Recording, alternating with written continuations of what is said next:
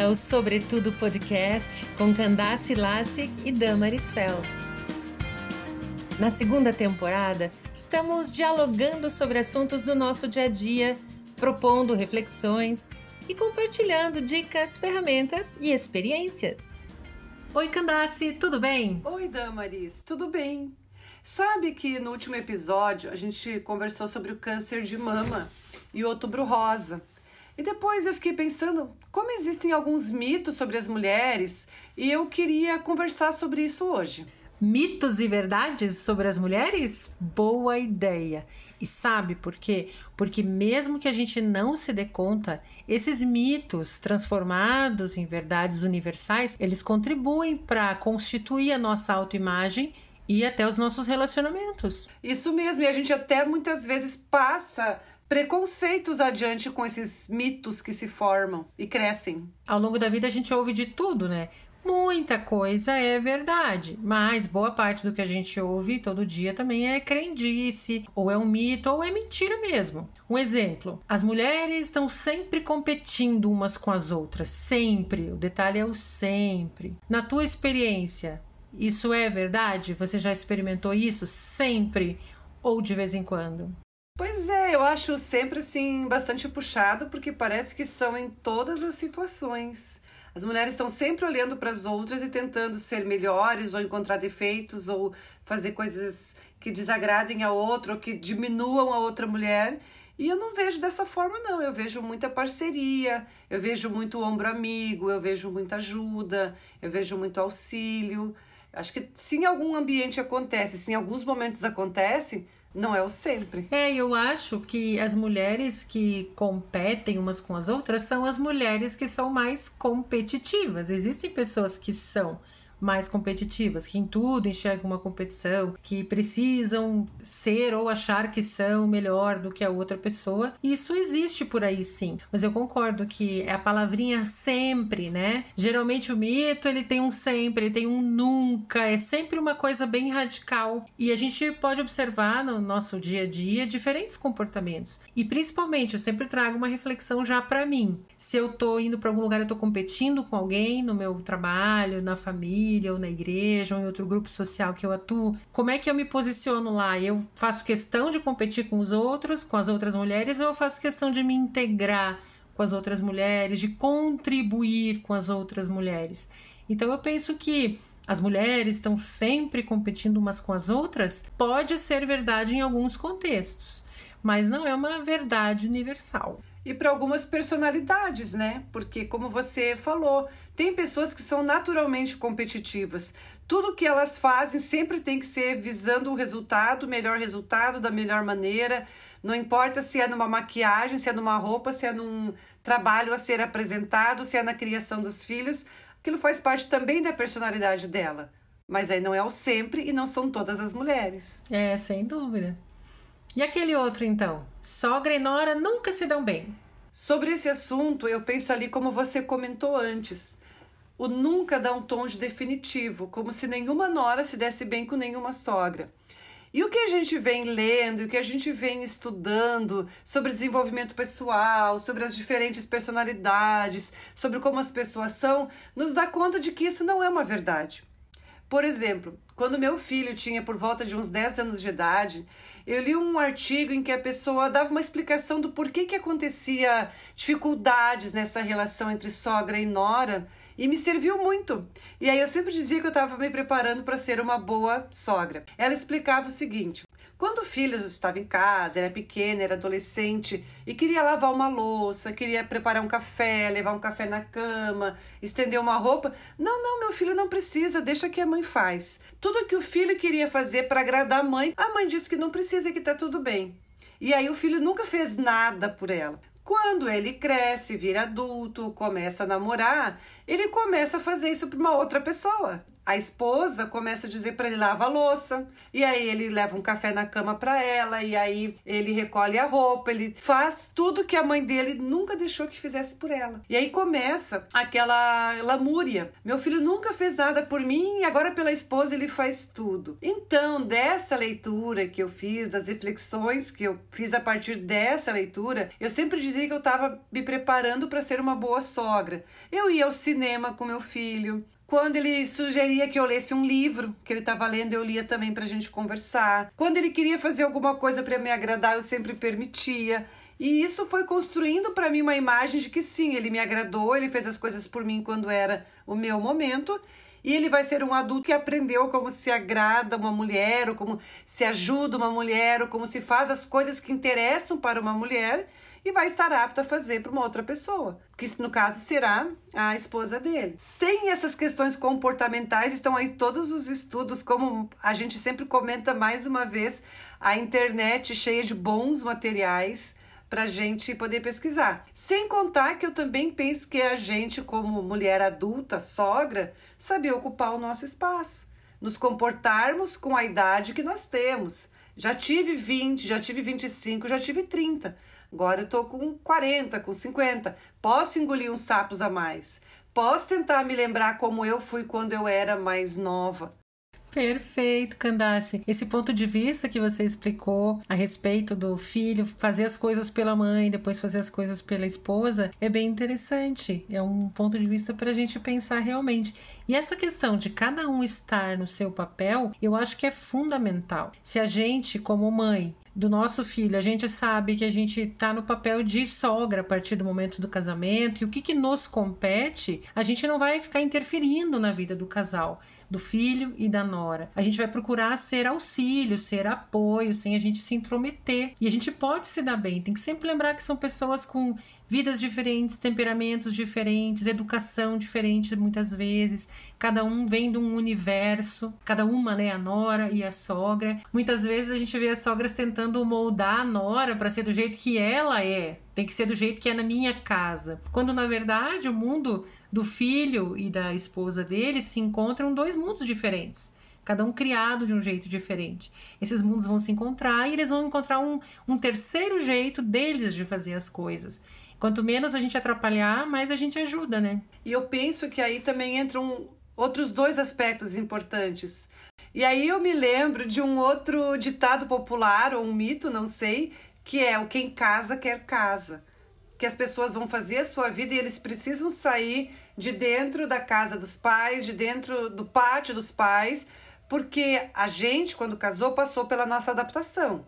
E como casal, e agora a gente vai ver o nosso filho ou a nossa filha passando por uma adaptação como casal e a gente pode ficar morrendo de pena. A gente pode querer correr o risco de interferir, se escutar um prato quebrado, se escutar uma toalha jogada pela janela, que pode acontecer, né? A, a adaptação boa, mas também há momentos de estresse ali naquele começo. Esse é um aspecto. E o segundo aspecto também que eu penso que interfere é a independência financeira. Quando o rapaz e a moça, quando o casal decide casar, no meu entendimento, eles têm que poder se bancar, como a gente diz. Eles têm que ser independentes, porque no momento que o sogro ou a sogra vão ficar ajudando, vão ficar dando dinheiro, vão pagar uma conta de luz, vão comprar um presente mais caro, vão dar uma coisa, eles vão automaticamente se sentir no direito de opinar, de interferir, de perguntar onde o dinheiro está indo, o que está acontecendo. Então, esses dois aspectos, ter a sua própria casa e se bancar. Porque no momento que eu tô dizendo, por favor, paga minha conta de luz desse mês para minha sogra ou para minha mãe, eu tô abrindo a porta da minha casa para ela entrar e começar a questionar as coisas. Porque eu acredito que esses mitos também tenham sido criados e tenham crescido e tenham virado uma bola de neve dentro dos contextos em que as pessoas viviam. Exato, eu concordo contigo nesse particular, porque às vezes a realidade de uma família que viveu dessa maneira foi passada adiante como se nora e sogra não pudessem se dar bem quando na verdade vai depender da experiência que cada um vai ter, da forma que vai construir esse relacionamento, né? Então é, eu acho interessante isso, porque a gente não vai pro nosso, pro nosso relacionamento, daí vamos dizer, quando a gente casa, com a cabeça cheia desses mitos. Não, que não vai dar certo, que sempre dá problema né? Não é necessariamente assim. E agora em Candace, uma outra coisa que sempre se diz por aí: mulheres são mais fofoqueiras do que os homens. Você já ouviu falar isso por aí? Olha, faz muito tempo que eu não escuto porque acho que ninguém tem coragem de falar isso perto de mim. Mas, de novo, né? O são ah. mais, porque tem muito homem fofoqueiro. Tem muito homem que sabe da vida dos outros, assim, ou das outras, de uma maneira que a gente nem imagina. Talvez, né, esse mais fofoqueiras tenha surgido lá no começo da nossa sociedade, quando as mulheres não trabalhavam fora ficava em casa, viu o que acontecia na vizinhança. E já hoje em dia, eu vou te dar o exemplo da minha vida e das pessoas que moram aqui perto. Nas poucas vezes em que eu converso com uma vizinha ou com outra e a gente relembra de uma vizinha sumida, a gente diz assim: é, pode ser que os meus horários não fechem com os dela. Ou às vezes acontece assim: ah, e agora que eu tô mais em casa, agora eu vejo a fulana passar e agora eu vejo que os meus horários não combinavam com os dela. O que, que eu quero dizer com isso? Eu não tô em casa as minhas vizinhas não estão em casa, então a gente não se vê e não se fala e não tem o que falar. Então acho que esse mito é mais antigo nesse sentido. E talvez continue sendo verdade para as pessoas que não se ocupam com nada, mas isso são tanto homens quanto mulheres. É verdade.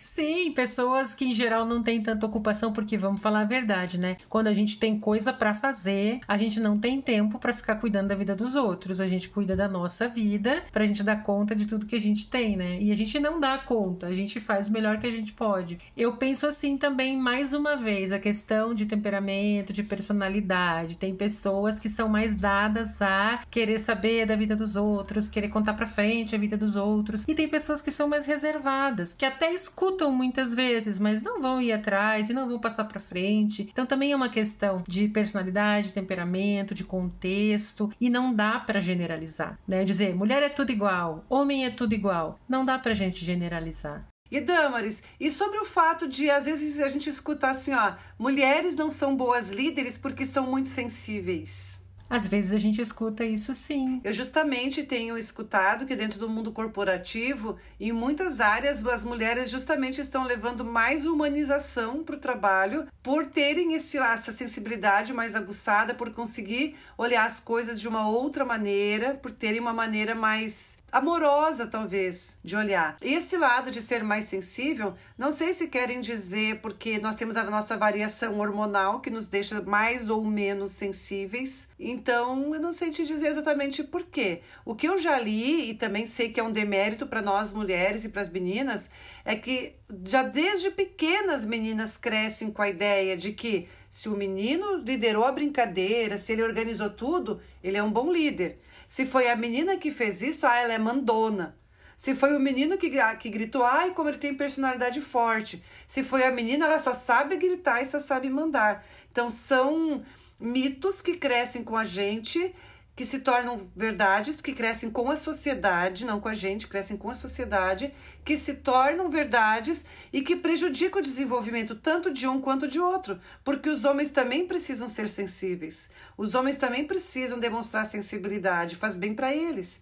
As mulheres também precisam entender que elas não estão sendo mandonas, elas também estão sendo líderes, que elas possuem qualidades de líderes, seja dentro de casa, seja numa brincadeira na escola, seja no trabalho, seja liderando uma campanha na igreja ou em algum outro espaço. Isso mostra como é importante o nosso autoconhecimento e o desenvolvimento pessoal, né? A gente não partir de mitos para a gente viver a nossa vida, pautar a nossa vida, mas sim a gente ir em busca de quem a gente realmente é, da gente se conhecer, da gente se desenvolver. Ah, eu, tô, eu sou naturalmente sensível mas eu também não vou deixar vir à tona essa sensibilidade a qualquer momento, porque nem sempre ela é recomendável ou conveniente para aquela situação. Então, a forma de manifestar a sensibilidade, a liderança em si, às vezes a gente, mulher, tem que ser bem firme, brava, como se diz, né? Mas assim, eu, eu prefiro chamar de ser firme, né, naquilo que a gente tem que fazer num determinado momento. Em outros momentos a gente vai ser mais flexível, mais sensível, acolhedora. Tudo vai da gente se conhecer e aí desenvolver e dosar, assim como os homens também precisam dosar. Os homens precisam ser homens, com certeza, mas eles também vão dosar o seu acolhimento, a sua sensibilidade para as questões, abrir a sua mente, desenvolver também, se desenvolver, né? Para ambos isso é importante. E a gente poderia ficar o resto do dia aqui conversando, né, Dambra? A gente teria tantos exemplos, tanto tantos mitos, tantas coisas que vão pautando a vida das pessoas, tantas verdades, entre aspas, e que vão se perpetuando sem reflexão nenhuma. Tem algumas coisas que são verdades universais, valem para qualquer mulher, em qualquer lugar, em qualquer tempo. Mas há coisas que dependem da experiência individual de cada pessoa. Se a gente pega uma experiência pessoal e passa adiante, por exemplo, na criação das filhas, como se fosse a verdade, a gente pode estar tá contribuindo para criar os mitos nos quais as nossas meninas, as nossas filhas vão acreditar e muitas vezes construir uma vida inteira sobre eles. Por isso é legal a gente elaborar as experiências pessoais antes de passar adiante, porque dessa forma elas vão sim poder, de fato, ajudar outras pessoas que passarem por situações semelhantes. Você ouviu Sobretudo Podcast, seus minutos semanais de inspiração. Vamos continuar juntas?